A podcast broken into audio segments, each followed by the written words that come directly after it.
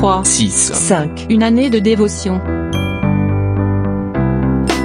On peut lire dans le livre des Nombres au chapitre 13, versets 32 et 33, Nous y avons vu les géants, enfants d'Anak, de la race des géants.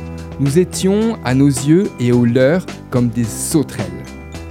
Il est vrai que les dix espions envoyés par Moïse pour explorer le pays de Canaan avaient vu des géants prêts à réduire en poussière tous ceux qui tenteraient de s'y installer.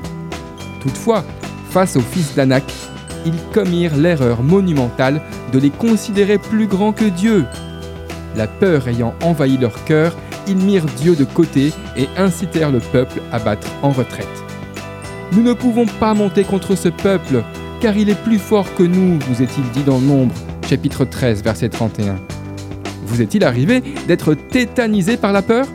Lorsque vous entreprenez quelque chose pour Dieu, le diable usera toujours de stratagèmes pour faire échouer votre mission. Néanmoins, quelle que soit la nature de cet obstacle, une question doit s'imposer à vous. Est-ce que cette situation est plus grande que mon Dieu?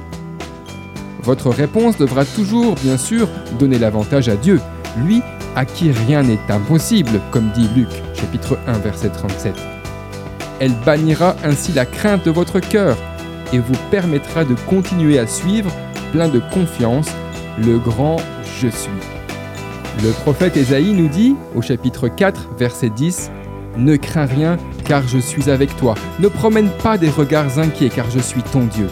Je te fortifie, je viens à ton secours, je te soutiens de ma droite triomphante.